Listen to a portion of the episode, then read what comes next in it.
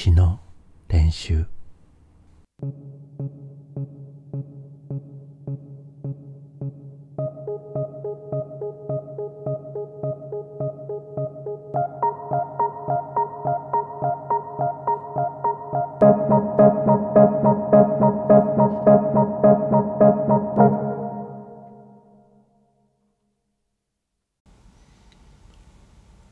詩の練習。で今は12月14日、えー午前1時18分です。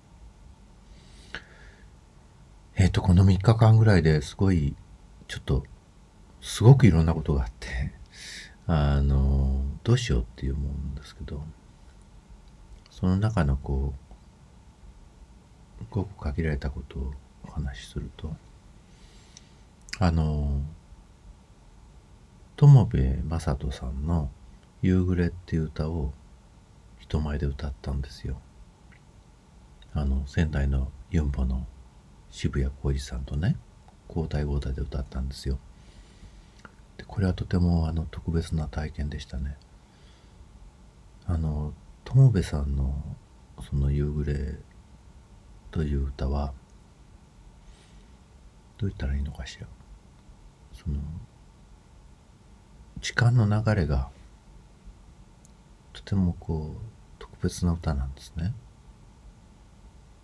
であのもちろん聴いてる時もすごい特別なんですけど自分で歌うと別の特別さが出るんですよ。例えばまだ髪の毛の柔らかい男の子と女の子がまだ髪の毛の柔らかい男の子と女の子が二人仲良く手をつなぎゆっくりと河原へ降りていくよっていうのが2番なんですね。でそれは今こう朗読というかお話しするとそうあそうなんだね。ってそういう光景なんだね。ってこう納得されるかもしれないんですけど。これをメロディーをつけて歌うとなんつうんだろうね。メロディーというのは不思議ですね。メロディーには朗読とは違うこう時間の流れがあって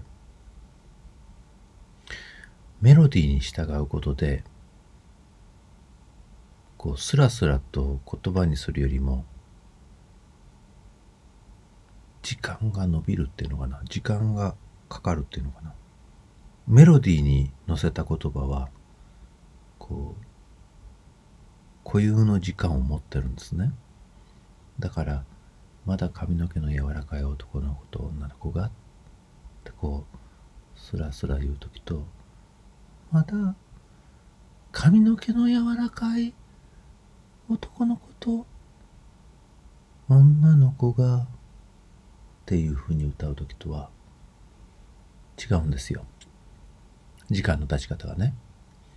でその二人仲良く手をつなぎゆっくり河原ゆっくりと河原へ降りていくよ。っていう時もメロディーに乗せて歌うと河原に降りていくんだなっていう感じがする。当たり前だけどね河原に河原に降りていくって言ってんだから。うんどう言ったんだろう。そのねあの夕暮れの時間って短いけど長いじゃないですか。あその夕暮れってあ空が綺麗だって思ってから本当に10分ぐらいで色あせていくでしょ？その本当に夕暮れらしい時間ってね。あそれで思い出したけどもっと緯度が高いとさその夕暮れって長いんですよ。だから例えばパリとか行くと夕暮れはすごい長いんですよ。あのいい色になってからあのいい色がしばらく続くんですよね。あれ本当になんかだからヨーロッパ行く行った人がはあって思うのはそういう時だと思う。日本より夕暮れが長いのね。ちょっと話がそれたけど。えそれであの歌の時間はそんな感じなんですよ。そのなんだろう。歌は緯度が高くなるんですよ。歌うとあの5分ぐらいで終わる夕暮れがもっと長い時間になるのね。でそうそうだからその友部さんの夕暮れを歌った時にああなんかどう言ったらいいのかな。その夕暮れに住んでる感じがしたんですね。なんかこうこの夕暮れ住めるぞっていう感じなの。そのずっとその夕暮れにこういるいていいのかな？いていいないいなって思う。本当はもっと夕暮れて儚いものでこう手応えのこうあるようなないようなものでこう夕暮れ自体はすごいけどそれすぐなくなるなって思うわけじゃないですか。でもその夕暮れを歌うってこととしてあここにこう居続ける居つく感じがあるな。この夕暮れの時間にずっと入れるなっていう感じがするんだよねあそういえばその夕暮れっていう曲の一番最後の6番はね、優しい風に下腹を膨らましって言うんですよ。優しい風に下腹を膨らまし。だいたい下腹っていう言葉使わないでしょう。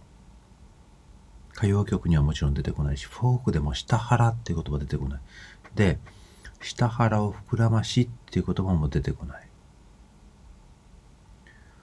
なんかね、下腹を膨らましって、怪文っぽいよね。下腹を膨らまし。なんで死で終わるって思うよね。死で始まって死で終わるでしょ？で、下腹ってこう、お腹のことなのに、下腹ってこう、ちょっと口が開くのね、死から。死からパカーンって口が開いていくの。で、下腹を膨らま、らましじゃん。ラーマで開いたのがラーマーシってまた閉じるでしょだからその死から始まってパカーンと開いた口がまたパカーンと開いて死に閉じていくんですよ。それが下腹を膨らまし。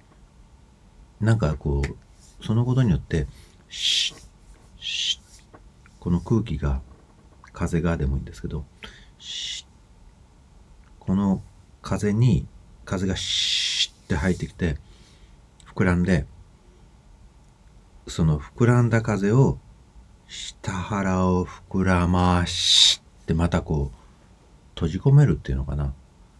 あの、風をこう、どう言った？らあの、ちょうどタコが風を受けてこう飛んでいくように、その風を保存するって言ったら言い過ぎなんだな。風をこうまさにはらませるんですよね。風を自分のこう器に風をこう入れるんだよな器っていうのかなそれが下腹を膨らましなんだよねそうすると一枚の布だったものがこうバーンってこう立体的になるのねそんな感じですね。一枚のこう布だったものがいきなりスカートになっちゃうとかさ、そういうこう感じがするのね。下腹を膨らまし。膨らみが出るんですよ、まさに。なんかペラペラのペラだった、一次元の言葉だったものとか、二次元の絵だったものが、あの、下腹を膨らましっていうふうに、ちゃんと言葉で言って、それをメロディーに乗せると、3次元になるんですよね。面白いですね。だからメロディーに、メロディーを歌うってことは3次元にする。世界を3次元化することなんですよ。極端に言うと。あ、3次元というか4次元かな。そのつまり空間にするだけじゃなくて空間がこうどんどんこう時間の中でこうわーって変化していくでしょ？でも下腹で下腹を膨らますとほら、膨らんだ空気があるから、時が過ぎても、この膨らんだ、なんて言うんだろう、空気、あるいは風その膨らんだ風とともにその時間をこう移動していくんですよね。時間が経つと物は虚しくなっていくけどこの膨らんだ空気をはらんだこの下腹はヒューってこう時間の中を前に進んでいくんだよね。そんな感じがする。それが夕焼けなのね。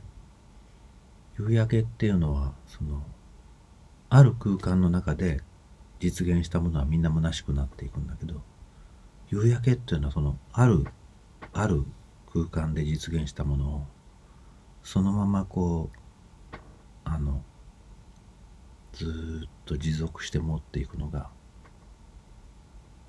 夕焼けなんですよ。ということを友部さんの「夕暮れ」っていうあの歌を歌って気づいたんです。恐ろしいことに渋谷さんと僕が変わるぐらい変わるこの「夕焼け」っていう6番ある歌を歌ったんですけどそれをその仙台の火星の庭で客さんに友部正人さんがいて友部さんが聞いてたのね。どんな感じがしたんでしょう。でも少なくとも歌ってる僕らは多分渋谷さんもそうなんだけど歌ってるとああなんかねご本人の前ではなんですがあのああ今夕暮れに住んでるな住んでるなっていう感じがしたのね。でそこが火星の庭っていうお店だったんですけど火星の庭に住んでるなって感じがした。その一時ね。そのそれはとても大事なことだと思った。その住むっていうのは空間ももちろん大事なんですけど住むっていうことを感じる時間が大事なんですね。ああ今住んでる。でその住んでる今住んでるっていう時間を感じさせるものは歌。でもそういう歌はとても少ない。夕暮れ友部正人さんの夕暮れはその数少ない歌の一つだったのです。それじゃまた。